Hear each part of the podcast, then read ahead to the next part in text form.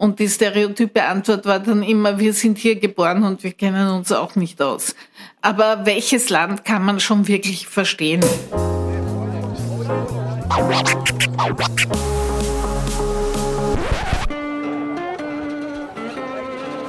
Liebe Hörerinnen und Hörer, herzlich willkommen im Zack Zack Nachtclub. Jeden Donnerstag ab 22 Uhr machen wir die Nacht zum Tag. Ungezwungen, persönlich und mit Open End. Schön, dass ihr heute dabei seid.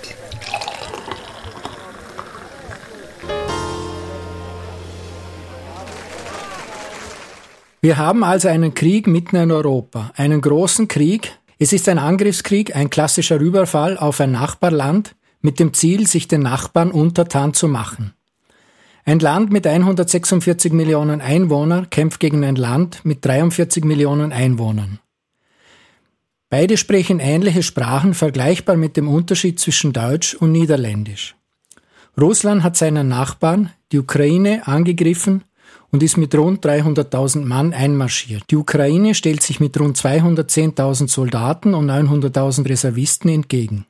Bisher überraschend konsequent, taktisch und strategisch klug und viel erfolgreicher als Putin und seine Getreuen das je gedacht hätten. Dennoch darf man sich keine Illusionen machen wer wem überlegen ist. Doch noch ist der Ausgang nicht klar. Liebe Hörerinnen und Hörer, Thomas Nasswetter begrüßt Sie zur 31. Ausgabe des Zack-Zack Nachtclubs. Russland richtig verstehen. Wir wollen heute nur am Rande über den Krieg sprechen, sondern mehr darüber, wo die Ursachen liegen und über offenbar falsche Einschätzungen vieler bestimmter Menschen aus Politik und Wirtschaft in Europa und in Österreich. Aber das unterscheidet diese Ausgabe des Nachtclubs von den bisherigen. Wir wollen sondieren, wie eine mögliche Zukunft aussehen könnte und dieser Frage entsprechend Raum einräumen. Zu Gast bei mir im Studio ist heute die Autorin und Journalistin Susanne Scholl. Bekannt geworden ist sie als eine der ganz großen Osteuropa-Expertinnen in Österreich und weit darüber hinaus. Vielen Dank, Frau Scholl, dass Sie den Weg ins Zack-Zack-Studio auf sich genommen haben. Sehr gerne. Liebe Frau Scholl, würden Sie sich kurz vorstellen, vor allem unseren jüngeren jüngeren Hörerinnen und Hörern, denn die kennen Sie vielleicht noch nicht so gut. Also ich war fast 20 Jahre lang äh, Korrespondentin des ORF fürs Fernsehen und fürs Radio in Moskau. Ich war davor zwei Jahre in Deutschland als Korrespondentin und zwar zu der Zeit, zu der die Mauer gefallen ist und die DDR sich aufgelöst hat sozusagen. Ähm, ich bin außerdem jetzt, nachdem ich seit 2009 in Pension bin, bin ich sehr aktiv bei den Omas gegen Rechts. Und darüber hinaus schreibe ich, ähm, früher habe ich Sachbücher über Russland geschrieben, jetzt schreibe ich Romane. Wenn ich eine persönliche Frage stellen darf zu Ihrer Biografie, die, dieses politische Engagement, Oma gegen Rechts. Was steckt da dahinter? Das war im Jahr 2017, also kurz vor der ersten Regierung Kurz. Da hat die Monika Salzer eigentlich nur eine Facebook-Gruppe Omas gegen Rechts gegründet. Und mir erschien das als eine der wenigen äh, Möglichkeiten, mich politisch zu engagieren. Nachdem mir vieles nicht gefallen hat äh, in diesem Land, als ich aus Moskau zurückgekommen bin, habe ich mich der Gruppe sofort angeschlossen, die dann ein unglaubliches Eigenleben genommen hat und inzwischen sind wir unglaublich aktiv. Wir haben äh, eine Mahnwache seit fast zwei Jahren für Menschen auf der Flucht und zwar für alle Menschen auf der Flucht. Das ist jetzt momentan in der jetzigen Situation besonders wichtig zu sagen, weil es nicht angeht, dass man Flüchtlinge in gute und schlechte einteilt. Also wir stehen vor dem Bundeskanzleramt mit einem Transparent, auf dem steht, wann holen wir Menschen aus den Elendslagern am Rande Europas. Da werden wir auch weiter stehen, weil wir der Meinung sind, dass das ein ganz wichtiges Thema ist und dass es einfach äh, für unsere Gesellschaft ganz schlecht ist, wie man mit Menschen auf der Flucht umgeht klammer jetzt die ukrainischen Flüchtlinge mal aus. Würden Sie von sich sagen, Sie verstehen Russland, Sie verstehen die Russen? Kann man die Russen überhaupt verstehen, um jetzt das einmal plakativ zu fragen? Also die Russen kann man durchaus verstehen, Russland kann man nicht verstehen und ich kann da nur immer zitieren, äh, was meine russischen Freunde mir jedes Mal gesagt haben, wenn ich äh, wieder mal sie getroffen habe und gesagt habe, ich kenne mich schon wieder überhaupt nicht aus und bitte erklärt mir, was los ist. Und die stereotype Antwort war dann immer, wir sind hier geboren und wir kennen uns auch nicht aus. Also, ähm, aber welches Land kann man schon wirklich verstehen? Man kann äh, Menschen kennenlernen, die kann man verstehen. Die politischen Akteure, sind in Russland sehr weit weg von den normalen Menschen, zu denen ich mich auch zähle. Man kann sie nicht unbedingt immer verstehen. Man kann in Ansätzen vielleicht irgendwie ein bisschen begreifen, wohin sie sich entwickeln oder was sie im Kopf haben. Aber sonst ein Land, ein ganzes Land zu verstehen, ist glaube ich, sehr schwierig. Wir haben sogenannte Russlandversteher in Österreich, aber auch in Deutschland. Da haben sehr viele sehr gute Verbindungen in höchste Kreise der Politik und Wirtschaft. Ich nenne da einfach ein paar Namen. Christoph Leitl, Siegfried Wolf, Hans-Peter Haselsteiner, Herbert Stepitsch, Hatze Strache, Karin Kneisel, Johann Gudenus, Christian Kern und so weiter. Jetzt muss man sich fragen, waren diese Leute eigentlich alle blind? Haben sie sich blenden lassen? Von dem, was da in Russland passiert, weil ich als, ähm, sagen wir mal, kleiner Bürger, mir ist schon aufgefallen, nach den Morden, der erste, der auffällig war, war dieser Alexander Litvinenko, den man mit Polonium umgebracht hat, dann sicher auch die Anna Polikowskaja oder als letzter sehr bekannter der Oppositionelle Boris Nemtsov. Jetzt wusste man doch, muss man doch als normaldenkender Mensch, muss einem klar sein, da regiert jemand, oder der regiert eine Clique, die von Mord nicht zurückschreckt und haben die Leute das sagen ignoriert? War, war, was glauben Sie, waren da die Beweggründe? Ich muss jetzt ganz kurz korrigieren. Die Leute, die Sie äh, genannt haben, das sind nicht Russland-Versteher, das sind Putin-Versteher. Das ist ein großer Unterschied. Putin ist nicht Russland. Äh, Putin ist ein ähm, kleiner KGB-Agent, der äh, mit viel Glück einen unaufhaltsamen Aufstieg erlebt hat und der, so wie er das im KGB gelernt hat, sich an die Macht klammert und äh, die Kontrolle über alles um ihn herum behalten will und seine Macht und sein Geld äh, verteidigt. Mehr nicht.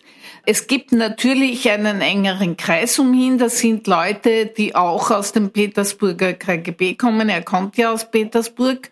Und die äh, mit ihm zusammen sozusagen die, die Regierungsgruppierung in dem Land stellen. Das ist aber nicht Russland, das ist Putin.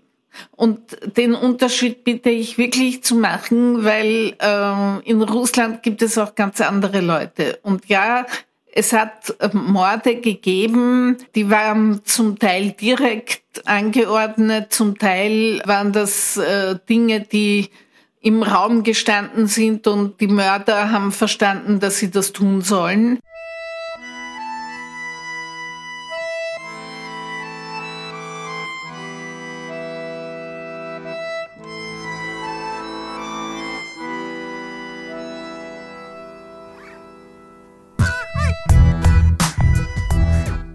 Der FSB ist der Inlandsgeheimdienst der Russischen Föderation. Der russische Name bedeutet Föderaler Dienst für Sicherheit der Russischen Föderation. Der FSB verfügt über rund 350.000 Mitarbeiter, davon sind 200.000 Mitarbeiter bei Grenztruppen tätig. Dem FSB untersteht mit Ausnahme der Auslandsspionage und des Föderalen Schutzdienstes die gesamte Infrastruktur des früheren KGB. Damit ist der FSB praktisch der Nachfolger des KGB. Die Aufgabe des FSB sind der Staatsschutz, die Inlandsspionage und der Grenzdienst. Hauptsitz des FSB ist Moskau. Laut Recherchen mehrerer Medien unter der Führung der Investigativplattform Bellingcat ist das Institut für Kriminalistik des FSB für Anschläge auf Aktivisten und Politiker verantwortlich. Der FSB hat mittlerweile ähnlich wie der KGB während der Sowjetära eine zentrale Stellung unter den staatlichen Organen. Vor allem seit dem Amtsantritt von Wladimir Putin, selbst ehemaliger FSB-Direktor, erhalten der FSB und andere Nachrichtendienste immer mehr Gewicht. Durch verschiedene Reformen wurde der FSB und sein Einfluss im Staat kontinuierlich ausgebaut. In der Folgezeit platzierte Putin mindestens 150 ehemalige KGB- bzw. FSB-Kader in wichtige politische und ökonomische Bereiche. Dazu gehören unter anderem die russische Präsidialverwaltung, die als einträgliche Einnahmequelle geltenden föderalen Zolldienste und der Sicherheitsrat.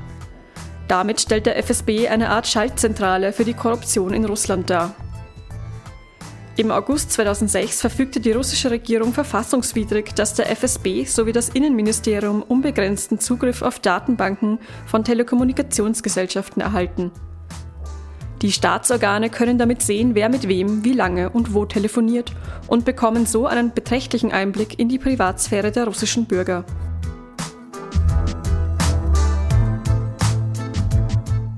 Das war nicht der Anfang des unaufhaltsamen Aufstiegs des Herrn Putin, sondern der Anfang war wirklich die Gleichschaltung der wichtigsten Fernsehkanäle. Weil Russland ein Riesenland ist und die Information an die Leute geht über die großen Fernsehkanäle, die landesweit senden können. Und einer davon war bei Putins Amtsantritt sehr kritisch, vor allem was äh, den Zweiten Tschetschenienkrieg betrifft, den ja Putin direkt losgetreten hat, den man übrigens auch schon nicht Krieg nennen durfte, sondern äh, der hieß äh, im offiziellen Sprachgebrauch die antiterroristische Operation, so wie das jetzt in der Ukraine äh, militärische Sonderoperation heißt. Dieser Sender NTW hat sehr kritisch über Tschetschenien berichtet und über den Krieg dort und wurde daraufhin äh, mundtot gemacht. Und das war der erste Schritt Putins. Ich habe ihn, glaube ich, immer so eingeschätzt, wie er ist. Also ich habe damals gesagt, der will die Macht, der will die Kontrolle, der will nicht, dass sich was ändert. Der hat aber keinen ideologischen Überbau. Und das ist ein großer Unterschied. Ein, ein Kollege von mir hat gesagt, in der Sowjetunion gab es wenigstens das Politbüro und das ZK, das Zentralkomitee, die irgendwie einen ein bisschen wahnsinnig gewordenen Führer noch halbwegs unter Kontrolle halten konnten, wobei das natürlich zum Beispiel bei Stalin auch nicht gestimmt hat, weil da hat sich das gesamte Politbüro und das gesamte Zentralkomitee so gefürchtet, dass die sich nie getraut haben, irgendwas gegen Stalin zu sagen. Also Stalin ist in seinem Bett gestorben. Äh, er ist nicht vor Gericht gestellt worden, er ist nicht äh, weggeputscht worden. Die Angst war sehr groß damals die Angst jetzt ist immer noch sehr groß und vor allem äh, vor einem Präsidenten, der offensichtlich aus dem Ruder läuft, der aber sicherlich über jeden seiner engsten Vertrauten eine Akte in seinem Schrank hat, mit der er die Leute auch erpressen kann. Davon bin ich ziemlich überzeugt. Jetzt haben Sie von einem Prozess gesprochen. Putin ist vor 22 Jahren an die Macht gekommen. Wenn man sich zurückerinnert, diese Rede im Deutschen Bundestag, das konnte man ja irgendwie noch ganz anders interpretieren. Ja, das wurde auch anders interpretiert, nur glaube ich, dass das reine Blendung war. Also er wollte, als er angetreten ist, äh, mit den Großen auf Augenhöhe, äh, von den Großen auf Augenhöhe akzeptiert werden. Das ist ihm nicht gelungen, weil äh, wir hier im Westen ja auch den riesigen Fehler begangen haben, äh, am Ende der Sowjetunion zu sagen, so, jetzt haben wir den Kommunismus besiegt, nach uns die Sintflut. Er hatte immer diese Idee, er muss Russland wieder groß machen. Und ja, er hat eine tolle Rede im Deutschen Bundestag gehalten, die hat ihm wer übersetzt und er hat sie sehr gut gelernt und hat sie sehr gut rübergebracht. Sein Deutsch ist wesentlich weniger gut, als alle danach geglaubt haben. Er hat das Bedürfnis gehabt, äh, wie gesagt, in der Liga der Großen, der Mächtigen mitzuspielen. Die einzige, die wirklich mit ihm geredet hat, war die Angela Merkel. Die anderen haben ihn eigentlich snobiert. Also Ich erinnere nur an das berühmte, die berühmte Situation äh, bei den Wirtschaftsgesprächen in Davos, äh, wo jemand gesagt hat, who the hell is Mr. Putin? Also wer zum Teufel ist dieser Herr Putin? Das war die Situation, als er an die Macht gekommen ist. Und in dem Maße, in dem er sozusagen auch äh, den Westen besser kennengelernt hat und auch gesehen hat, wie Demokratie eigentlich funktioniert, ist ihm, glaube ich, bewusst geworden, dass er das sicher nicht will. Und er hat ja auch dann sofort gegen alle diese Demokratisierungsprozesse, vor allem in der Ukraine, hat er ja auch sofort massiv Stellung genommen und hat auch sofort massiv da interveniert. Und was er dann gemacht hat, war, dass er angefangen hat, sich ultrarechte Gruppierungen in, in ganz Europa äh, zu holen und die zu finanzieren, darunter halt auch die FPÖ, aber auch Leute wie Marine Le Pen in Frankreich oder wie Herrn Salvini in Italien.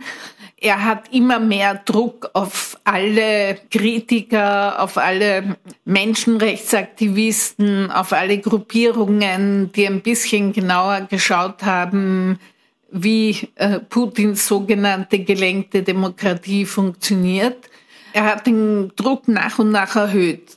Es war aber die meiste Zeit bis vor, sagen wir mal, vor zwei Monaten irgendwie so, dass man damit noch irgendwie leben konnte. Es gab noch freie Medien, es gab noch das freie Internet, es gab Kontakte ins Ausland, man konnte relativ problemlos reisen, das war alles noch sehr gut. Dann kam offensichtlich bei ihm die Idee im Kopf, er müsse jetzt dringend in kleinerer Form die Sowjetunion wieder auferstehen lassen. Er will als der in die Geschichte eingehen, der Russland wieder groß gemacht hat. Ähm, er hat ja bei Beginn seiner, äh, seiner ersten Amtszeit hat er, sehr kurz danach hat er einen wirklich programmatischen Satz gesagt, nämlich der Zerfall der Sowjetunion war die größte geopolitische Katastrophe am Ende des 20. Jahrhunderts. Dieser Satz ist programmatisch, weil er, wie gesagt, den Zerfall der Sowjetunion als Katastrophe betrachtet hat. Die Mehrheit der Menschen in den ehemaligen Sowjetrepubliken hat das als Befreiung betrachtet. Und das, was er als Katastrophe betrachtet hat, das will er jetzt wieder gut machen. Und dazu braucht er die Ukraine, weil ein Großrussland ist nur groß, wenn es auch die Kornkammer der Welt sozusagen bei sich hat.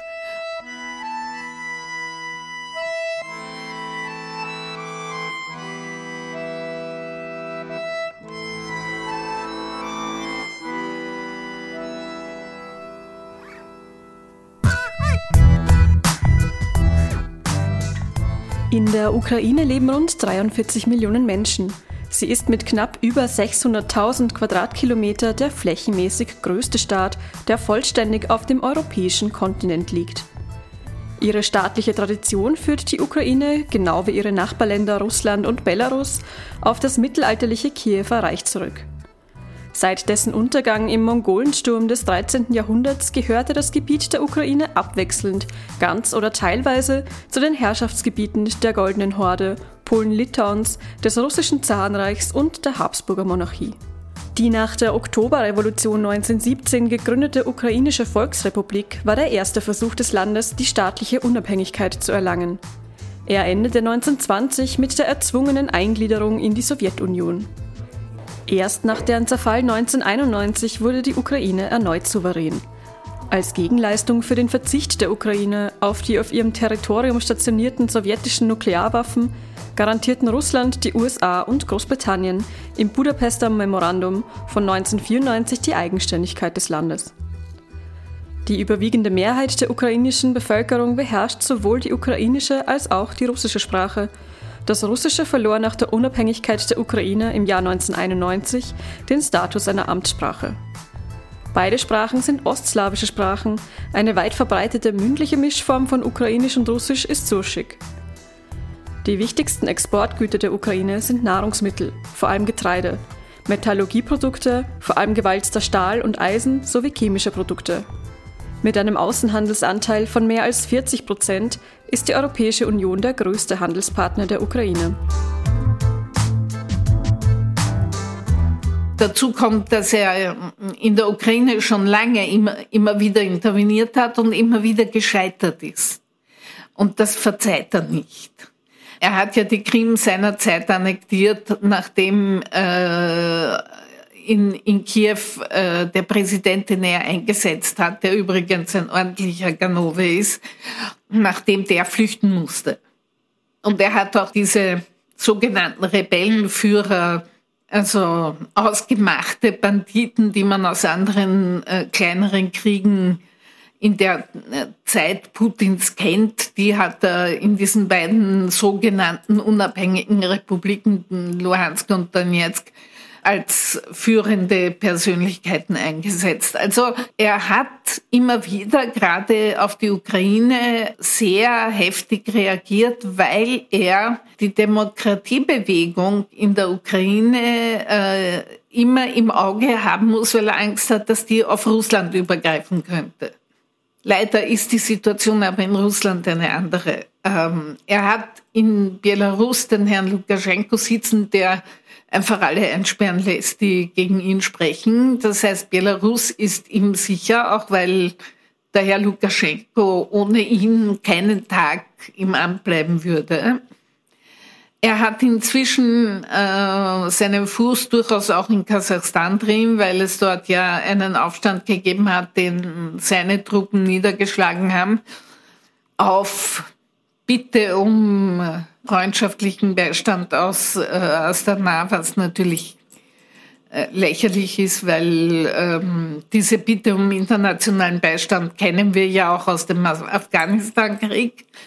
Ähm, er will, er will Großrussland wieder erstehen lassen. Das ist sein, das ist sein Hobby und sein, seine Idee. Und ich glaube, in dem Maße, in dem ähm, gesehen hat, dass das immer, immer schwieriger wird und dass sich zum Beispiel die Ukraine immer weiter entfernt, ist er immer mehr eingetaucht in diese Parallelwelt, in der er der Befreier der russischen Bevölkerung in der Ukraine ist. Das sind russischsprachige Ukrainer und keine Russen. Die Befreiung von den Nazis in der Ukraine, die, äh, soweit mir bekannt ist, gibt es kleine rechtsradikale Gruppierungen, genauso wie in Moskau. Alle diese Dinge sind in seinem Kopf immer größer geworden und dann kommt dazu, dass er offensichtlich, äh, also das schließe ich einfach aus diesen wirklich schon sehr merkwürdigen Fernsehauftritten, große Angst vor, vor Corona haben muss. Es ist so, dass die Leute sich nicht unbedingt impfen lassen im großen Russland, vielleicht in den Städten ein bisschen mehr, aber sonst nicht. Ich glaube auch, dass viele einfach kein Vertrauen zu dem russischen Impfstoff haben. Das hat lange Tradition. Man hat immer gedacht, die Medikamente im Westen sind besser als die, die, die, die, die in Russland hergestellt werden. Er hat große wirtschaftliche Probleme, weil er ähm, als gelernter KGB-Agent keine Ahnung von Wirtschaftssachen hat und immer noch die ganze Zeit, solange er Präsident ist, die letzten 20 Jahre immer auf die Petrodollars gesetzt hat. Wie kann man so lange Zeit die Leute hinter sich halten und scharen? Hat es damit zu tun, dass als er an die Macht kam, Russland wirtschaftlich völlig am Boden gelegen ist und er sozusagen ein bisschen Wohlstand gebracht hat? Also dann muss ich Sie auch sofort korrigieren, er hat gar nichts gebracht. Er hatte wahnsinniges Glück, dass zu dem Zeitpunkt, wo er angetreten ist, der Ölpreis ziemlich in die Höhe gegangen ist. Und deswegen konnte er Geschenke verteilen. Aber er hat für die Wirtschaft gar nichts getan. Die, die, russische Wirtschaft war, als er angetreten ist, dabei, sich ein bisschen zu entwickeln. Das hat er, würde ich sagen, ziemlich schnell eigentlich blockiert, einfach auch durch seine Ansprüche an die Superreichen. Ich verweigere mich, ich weigere mich, den, den Begriff Oligarchen zu verwenden, weil Oligarchen sind Menschen, die reich sind und politische Macht haben. Aber die Superreichen in Russland heute haben nicht nur keine politische Macht, sondern sie sind äh, auf Gedeih Verderb äh, von Putin abhängig der ihnen immer wieder auferlegt hat, gewisse seiner Hobbys zu finanzieren, unter anderem die Olympischen Spiele in Sochi. Und jetzt natürlich auch diesen Krieg. Und ich glaube, das ist irgendwie, das könnte ihm das Genick brechen. Er hat für die Wirtschaft nichts getan. Ich erinnere mich, dass er einmal in einem Interview gesagt hat, weil er gefragt wurde, warum er nicht, weil dank des hohen Dollarpreises gab es einen diesen berühmten Notfallsfonds, der also voll gefüllt war bis an die oberste Decke. Und er wurde gefragt, warum er das nicht benutzt, um in die Infrastruktur äh, zu investieren, die ziemlich da niederliegt, zumindest auf weite Strecken. Und er hat geantwortet, dass er man nicht investieren darf, weil das fördert die Inflation. Mit diesen Ansichten hat er auch niemanden groß werden lassen, der echte Wirtschaftsreformen hätte durchführen können. Zumindest wurde uns im Westen immer das Bild vermittelt, dass dann doch der große Teil der Bevölkerung hinter Putin gestanden ist. Ja, denken Sie an Italien. Italien hatte 20 Jahre einen Mann namens Berlusconi an der Spitze, der wirklich ein Verbrecher war und die Leute haben ihm zugejubelt. Berlusconi hat das gemacht, was Putin ihm danach gemacht hat. Er hat einfach die Medien unter, unter die Kontrolle gebracht und hat den Menschen in den Medien was vorgelogen, wirklich äh, wie es nur ging. Und die Menschen sind dem gefolgt. Und in Russland ist das noch viel einfacher, weil es nicht so viele Medien gibt, die über das ganze Land mit seinen zehn Zeitzonen hin ausstrahlen. Die Menschen hatten, haben keine anderen Informationen. Die meisten. In den Städten gibt's schon Widerstand, auch sehr großen Widerstand, also in Moskau und Petersburg, in den großen Städten. Aber äh, im Rest des Landes sind die Leute äh, wirklich seit 20 Jahren werden sie, so wie das in Italien passiert ist, einfach systematisch verdummt. Okay, das, das heißt, man kann da schon Parallelen ziehen. Das ist ja auch ein bisschen die Art, wie der Herr Orban die Macht versucht an sich zu reißen. Naja, die lernen alle immer einer vom anderen. Der Putin hat vom Berlusconi gelernt und der Orban lernt von Putin. Jetzt eine persönliche Frage. Haben Sie mit diesem Krieg eigentlich gerechnet? Ich gestehe, ich habe nicht damit gerechnet. Ich habe damit gerechnet, nachdem ich gesehen habe, dass er äh, wochenlang Truppen an der Grenze äh, zusammengezogen hat, habe ich gedacht, er wird die Ostukraine annektieren. Also er wird den Donbass äh, äh, äh, annektieren. Das ist das Gebiet mit den Bodenschätzen und mit der Stahlindustrie. Also das hätte ich mir vorstellen können. Damit hätte er einen Fuß in der Ukraine gehabt und hätte sie weiter segieren können, um es jetzt mal ganz banal auszudrücken. Und ähm, er hätte damit, so wie er das mit der Krim gemacht hat, mit der Annexion der Krim, äh, er hätte das rechtfertigen können, auch gegenüber seinen eigenen Mitmenschen in, in Russland, dass das russischsprachige, dass das praktisch Russen sind und die, die das sagt er ja auch, die, die muss man schützen. Äh, dass er wirklich einen äh, so in so, auf so einem Maßstab beruhenden Krieg mit der ganzen Ukraine anfängt, das habe ich für ausgeschlossen gehalten, ehrlich gesagt, weil ich weiß, wie eng die Beziehungen zwischen den Menschen in Russland und den Menschen in der Ukraine ist. Da gibt's unzählige verwandtschaftliche Beziehungen. Jeder zweite, den Sie fragen, hat eine Großmutter, einen Großvater, einen Vater, eine Mutter, einen Onkel, eine Tante, die Ukrainerin ist. Und äh, ich, ich habe gedacht, das, das, das geht nicht.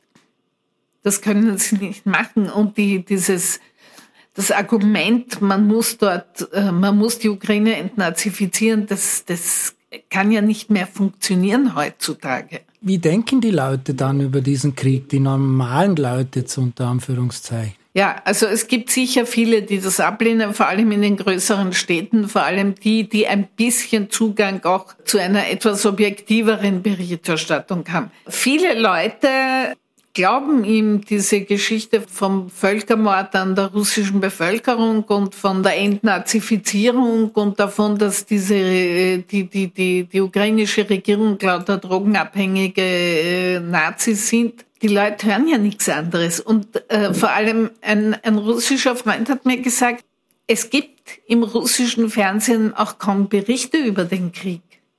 Also abgesehen von diesen ihren Reden, die Putin immer wieder hält und die, die sie halt spielen, aber im Großen und Ganzen spielt das russische Fernsehen heile Welt.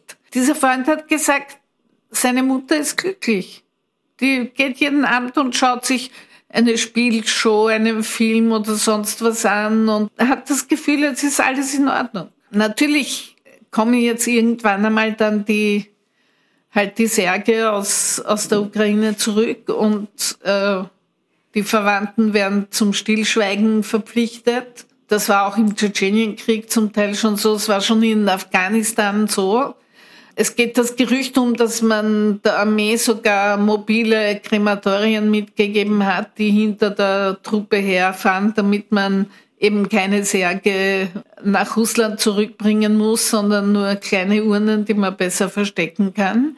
Ich glaube, dass die Leute in Wirklichkeit sehr unglücklich sind über diesen Krieg, wie sie über jeden Krieg unglücklich waren. Äh, ich glaube, dass viele keine Ahnung haben, worum es eigentlich geht, die Truppen eingeschlossen, weil viele der russischen Soldaten äh, wurden ja dahin geschickt ähm, unter dem Vorwand, es, sei, es handle sich nur um Manöver.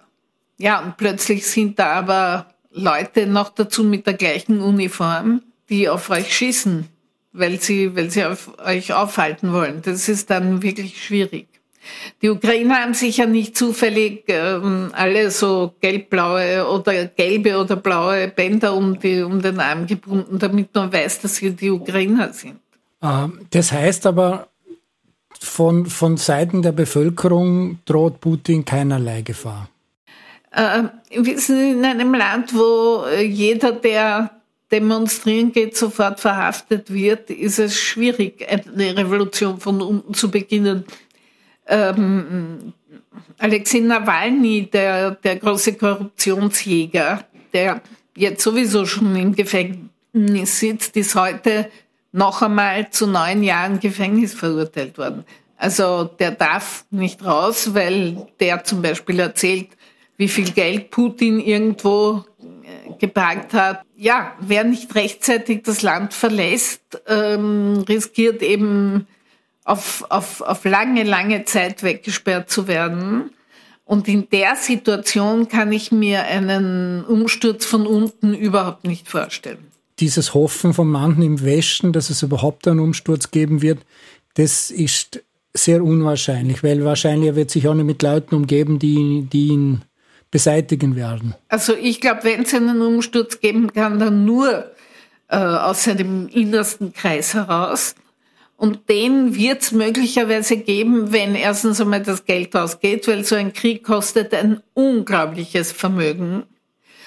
Und zweitens, ähm, man sehen wird, dass man die Ukraine auf die Dauer nicht halten kann. Weil sie, natürlich ist die ukrainische Armee unterlegen und natürlich äh, bombardiert äh, die russische Armee äh, das ganze Land in Grund und Boden im, im, im Grund genommen.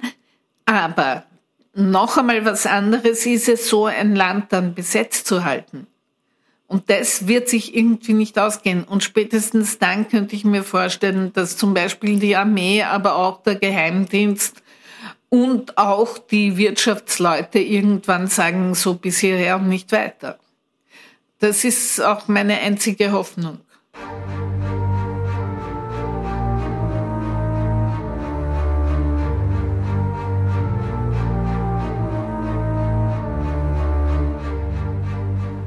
Ich glaube, das wichtigste, das wesentlichste geistige Bedürfnis des russischen Volkes ist das Bedürfnis, immer und unaufhörlich, überall und in allem zu leiden. Mit diesem Lechzen nach Leid scheint es von jeher infiziert zu sein. Der Strom der Leiden fließt durch seine ganze Geschichte. Er kommt nicht nur von äußeren Schicksalsschlägen, sondern entspringt der Tiefe des Volksherzens. Das russische Volk findet in seinem Leiden gleichsam Genuss schreibt Fjodor Dostojewski 1873 in seinem Tagebuch eines Schriftstellers. Dostojewski war offensichtlich ein äh, ziemlich ähm, depressiver und düster äh, veranlagter Mensch und ähm, hat halt ähm, sozusagen seine Art, das Leben zu leben, in dem er furchtbar leidet, äh, auf das ganze, auf ganz Russland übertragen. Ich glaube, äh, ich nicht, dass das so ist. Ich lese gern Dostoevsky, aber dieses Zitat halte ich für, für ähm, halt einfach falsch.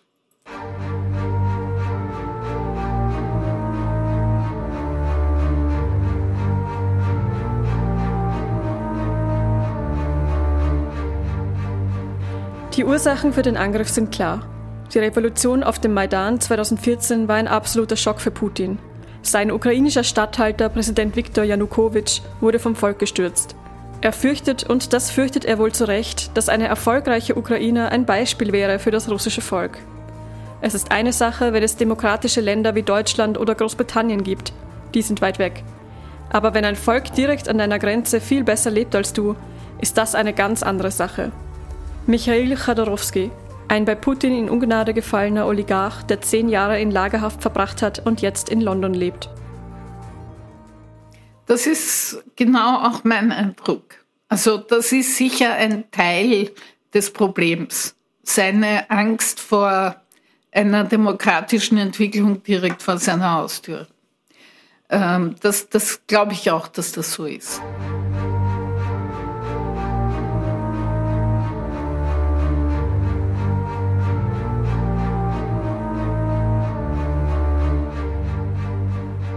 Die Welt hat das Monster erblickt, wahnhaft, gnadenlos. Ganz allmählich war das Ungeheuer gewachsen, berauscht von absoluter Macht, imperialer Aggressivität und Gehässigkeit, angetrieben vom Ressentiment gegenüber dem Ende der UdSSR und vom Hass auf die westlichen Demokratien. Fürderhin wird Europa es nicht mehr mit dem vorigen Putin zu tun haben, sondern mit einem neuen, mit dem es keinen Frieden mehr geben wird. Das schreibt der russische Schriftsteller Wladimir Sorokin in einem Essay mit dem Titel Putin ist geliefert in der Süddeutschen Zeitung, zwei Tage nach dem Einmarsch der Russen in der Ukraine. Also äh, ich bin vorsichtig mit solchen Bezeichnungen wie das Monster, das gewachsen ist, weil äh, er ist kein Monster. Er ist ein Mensch, der äh, bestimmte Ideen hat und bestimmte Ziele hat. Und ähm, wenn man ihn zu einem Monster hochstilisiert, kann man ihn natürlich nicht mehr stürzen. Weil wie soll man einem Monster begegnen? Also ich glaube, er ist ein Mensch wie jeder andere auch. Er ähm, hat äh, ein paar Wahnvorstellungen, da gebe ich Sarokin recht. Ähm, aber ich glaube, dass, ähm, dass man das nicht akzeptieren muss. Also man muss äh, und was ich auch nicht glaube, ist, dass das ein anderer Putin ist als vorher. Er war immer der gleiche. Nur wollten wir das nicht sehen diese Seite von ihm, die er jetzt ganz offen ausspielt, die wollten wir nicht sehen. Also ähm, ich muss gestehen, ich war eine der wenigen, der von allem Anfang an äh, sehr ungemütlich war. Ich mochte ihn nie und ich habe ihn auch persönlich getroffen und äh, ich fand ihn nie sympathisch, ich fand ihn nie charismatisch und ich habe ihm immer alles zugetraut. Nur dass er wirklich einen Krieg gegen die Ukraine beginnt, das habe ich nicht einmal ich ihm zugetraut.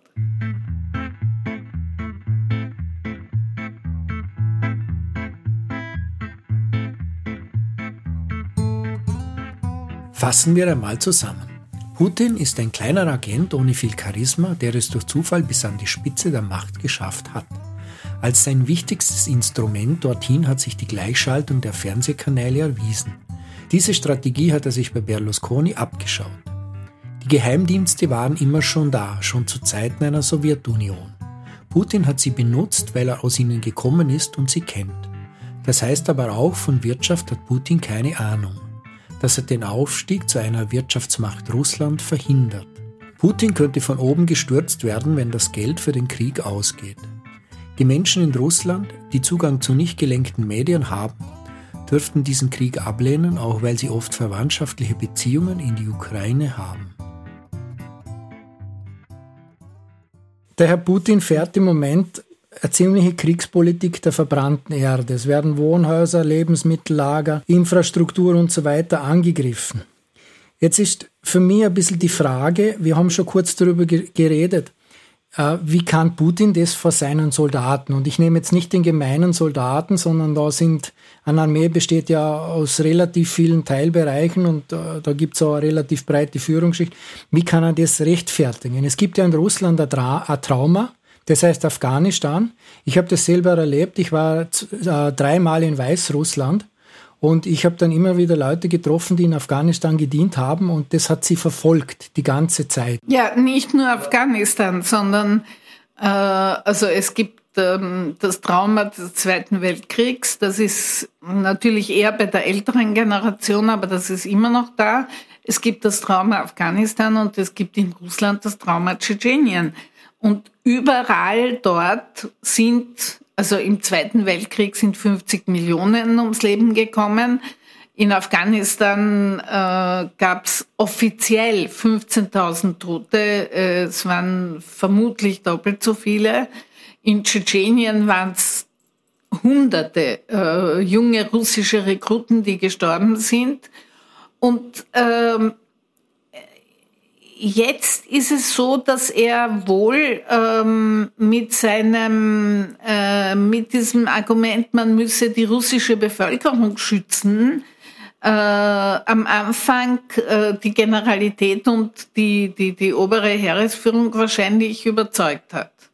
Nur inzwischen wird Mariupol dem Erdboden gleichgemacht, eine Stadt mit ausschließlich russischsprachiger Bevölkerung zum Beispiel allerdings russischsprachige Ukrainer halt. Ähm, äh, es wird Odessa angegriffen, eine, noch dazu eine Stadt mit einer langen Geschichte, gerade was die Kultur betrifft und, und mit, mit vielen, vielen äh, Dingen, die wichtig sind für die, für die russische Geschichte. Äh, es wird Kiew angegriffen. Kiew ist sozusagen ähm, die, die, die Wiege Russlands eigentlich, wenn man so will.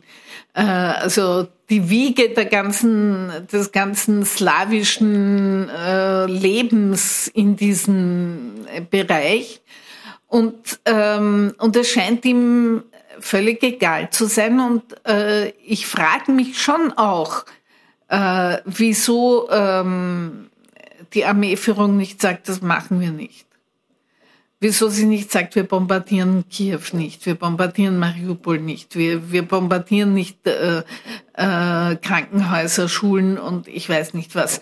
Ich vermute, es ist so wie in jedem Krieg, es gibt einen Teil der Armee, der äh, froh ist, Krieg spielen zu können und äh, dann wird schon auch ein paar geben, die ähm, nicht so begeistert sind davon, die aber halt sich im Moment offensichtlich auch nicht in der Lage fühlen, äh, irgendwas dagegen zu sagen. Der Westen unterstützt im Moment mit Waffenlieferung Amerika ganz massiv. Mittlerweile ist auch Deutschland ein bisschen eingestiegen. Von den Briten weiß man, dass sie ähnlich wie Amerika sehr viele Waffen auch liefern. Die zweite große Waffe ist die wirtschaftliche Waffe, die eingesetzt wird, die Sanktionen. Wie schätzen Sie das ein? Hat der Westen da richtig reagiert? Nein, natürlich haben wir, natürlich haben wir viel zu lange zugeschaut. Also wir hätten zum Beispiel schon längst äh, uns befreien müssen aus der Abhängigkeit vom russischen Gas. Das ist überhaupt keine Frage. Übrigens, Deutschland schickt keine Waffen. Deutschland schickt ähm, Antisplitterwesten, Helme, solche Sachen. Aber Deutschland schickt keine Waffen. Und was die Waffenlieferungen der Amerikaner und der Engländer betrifft, äh, was soll man tun? Also soll man die Ukraine einfach, sollen wir einfach zuschauen, wie die Ukraine abgeschlachtet wird? Ich bin wirklich ein sehr friedlicher Mensch und ich fürchte mich vor Waffen. Unglaublich. Und ich wünsche mir nichts mehr als Frieden. Aber man kann sich vieles wünschen. Aber die Realität ist, dass die Ukraine angegriffen wurde und dass die Ukraine sich verteidigen muss. Und verteidigen kann sie sich halt leider nur mit Waffen. Äh, also alle, die jetzt sagen, die jetzt laut schreien, Frieden, Frieden und man muss eben an den Verhandlungstisch zurückkommen. Was wollen Sie mit jemandem verhandeln, der ja nicht bereit ist, von seiner Position abzurücken? Also Putin ist nicht verhandlungsfähig, weil er, er, er will die Ukraine einnehmen und er will die Ukraine besetzen und äh, sich sozusagen einverleiben. Da kann man wenig verhandeln. Zumindest die Generalität sollte es eigentlich wissen, die Ukraine, so wie sie sich jetzt darstellt, wird mit den wenigen Menschen, die er da hingeschickt hat, weil 300.000 sind jetzt nicht ganz, ganz viele, weil ungefähr die gleiche Anzahl hat die Ukraine als Reservisten, die Kampfverbot sind im Donbass. Und dann hat sie noch eine reguläre Armee von über 200.000 Mann. Gut, die im Donbass werden nicht unbedingt auf der Seite der Ukraine kämpfen, das weiß man nicht. Also ich vermute eher, dass die auf der Seite Russlands kämpfen werden. Und was die Ukraine hat, sind, es gibt eine Generalmobilmachung, aber das sind alles keine erprobten Kämpfer. Also ja, es gibt einzelne äh, tschetschenische Gruppen, die auf Seiten der Ukraine kämpfen, aber äh, natürlich ist die Ukraine unterlegen. Nur was ich äh, nicht glaube, ist, dass er es schafft, sie auf Dauer besetzt zu halten. Das läuft, glaube ich, möglicherweise auf einen jahrelangen Partisanenkrieg hinaus. Und da ist, sind vor allem, gibt es in der Westukraine eine ziemlich lange Tradition. Er kann diesen Krieg in Wahrheit gar nicht mehr gewinnen. Nein, aber ich glaube, so einen Krieg kann man auch nicht gewinnen. Weil selbst wenn man ihn sozusagen militärisch unter Anführungszeichen gewonnen hat, muss man das Land besetzt halten. Weil in dem Augenblick, wo man die Truppen abzieht, ist es wieder weg. Und wie soll das gehen auf die Dauer? Das ist auch finanziell, glaube ich, nicht durchzuhalten. Ich glaube, er hat gerechnet mit viel mehr äh, Zuspruch auf ukrainischer Seite. Wie kommt Putin, um jetzt das einmal vielleicht plakativ zu sagen, aus dieser Nummer wieder heraus? Ich sage jetzt was ganz Furchtbares, aber ehrlich gesagt glaube ich wirklich nur mit den Füßen voran. Ähm, ich weiß nicht, wie er da rauskommen kann, ohne das Gesicht zu verlieren und das wird er nicht, das kann er nicht. Die einzige Möglichkeit, die ich sehe, ist, dass man ihn irgendwie entfernt. Hoffentlich nicht durch Mord, weil Tyrannenmord äh, zieht nie was Gutes nach sich. Ich, ich finde, das haben wir in der Geschichte der Menschheit oft genug gesehen, aber ich hoffe doch, dass einige seiner engeren Mitarbeiter irgendwann einmal hingehen und ihn halt in seinem Bunker einsperren. Das, das Ende ist völlig unabsehbar. Wenn jetzt dieser Krieg beendet ist und gehen wir mal davon aus, spekulieren wir einmal ein bisschen. Putin ist nicht mehr da, ist nicht mehr an der Macht. Was wird, was wird dann passieren? Wir haben immer noch diesen, diesen Geheimdienststaat, den sich Putin in 20 Jahren aufgebaut hat. Nein, das ist ein Irrtum, den hat er sich nicht in 20 Jahren aufgebaut, den gab es ja immer, der war ja immer da. Er hat ihn benutzt. Diesen Geheimdienst gibt es, äh, das kommt darauf an, wer äh, nach Putin die Macht übernimmt. Russland ist unvorhersagbar. Äh, ich gehe aber davon aus, dass einer, der nach Putin kommt, zumindest die Zügel ein bisschen lockerer lassen wird. Vielleicht nicht sofort, vielleicht nicht ganz. Ich glaube, er wird sich an einen Tisch setzen mit Zelensky oder wer auch immer dann in der Ukraine immer noch da ist und wird einen Kompromiss schließen, der für beide Seiten mehr oder weniger erträglich ist. Es wird lange Jahre ganz schwierige Beziehungen zwischen Russland und der Ukraine geben. Äh, was an sich schon ein Verbrechen ist, weil die einfach wirklich so nahe sind und, und so viel gemeinsam haben und eigentlich immer so verbunden waren, das ist vorbei. Das, das hat er so kaputt geschossen mit der ersten Rakete, die er auf äh, Kiew geschossen hat. Die Ukraine wird äh, versuchen, sich weiterhin demokratisch zu entwickeln. Sie wird absolut danach streben, zumindest der Europäischen Union beizutreten, äh, wenn nicht auch der NATO. Ich hoffe, dass die NATO das nicht annehmen wird, weil das braucht man dann nicht auch noch als Vorwand. Aber die Ukraine wird auf jeden Fall sich massiv nach Westen orientieren, weg von Russland. Und äh, Russland wird viele Jahre unter dem leiden, was jetzt an Wirtschaftssanktionen da ist. Sie wird äh, viele Jahre unter diesem Krieg, unter den Folgen dieses Krieges leiden. und sie wird, die, die, die russische Bevölkerung wird gerade wieder zum, zum, zum x-ten Male schwer traumatisiert durch diesen Krieg. Wie würden Sie empfehlen, dass sich zum Beispiel die EU gegenüber Russland verhält? Die EU sollte zum Beispiel darauf bestehen, dass Russland mit der EU verhandelt und nicht, wie Putin das immer gemacht hat, mit einzelnen europäischen Staaten. Weil Putin hat die EU nie als solche anerkannt. Äh, darauf muss die EU bestehen. Man muss Russland ernst nehmen. Das war, glaube ich, wirklich ein ganz großer Fehler äh, der Europäer, zu glauben, äh, wir haben, wie gesagt, wir haben den Kommunismus besiegt und was nachher kommt, geht uns nichts an. Russland ist Teil Europas und geht uns was an. Und äh, wir werden äh, Aufbauhilfe leisten müssen, in der Ukraine sowieso, aber auch in Russland. Und vor allem werden wir äh, Schulung in Demokratie leisten müssen was uns schwerfällt, weil wir selber schon nicht so genau wissen, was Demokratie ist. Jetzt haben wir aber sozusagen einen Gegenspieler, der mit am Spielfeld steht und der nicht unbedeutend ist, das ist China.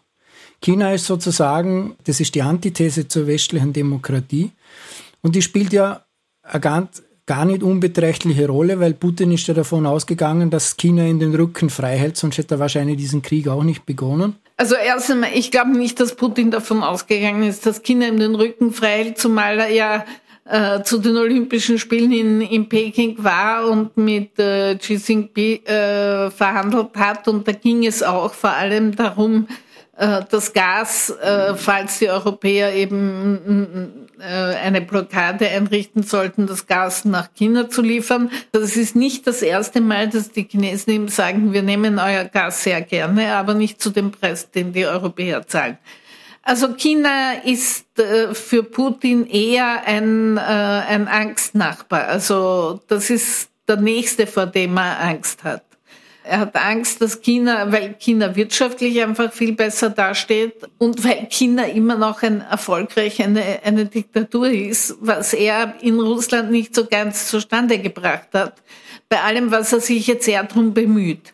Er braucht China, er wird China immer mehr brauchen und China wird das weitlich ausnützen. Also ähm, man weiß jetzt schon, dass auf weite Strecken im, im Osten Russlands, äh, also im fernen Osten Russlands, die Chinesen schon sehr stark sind wirtschaftlich und da schon sehr stark einsickern. Und äh, möglicherweise wird er sich die chinesische Unterstützung, wenn überhaupt, dann sehr teuer erkaufen müssen.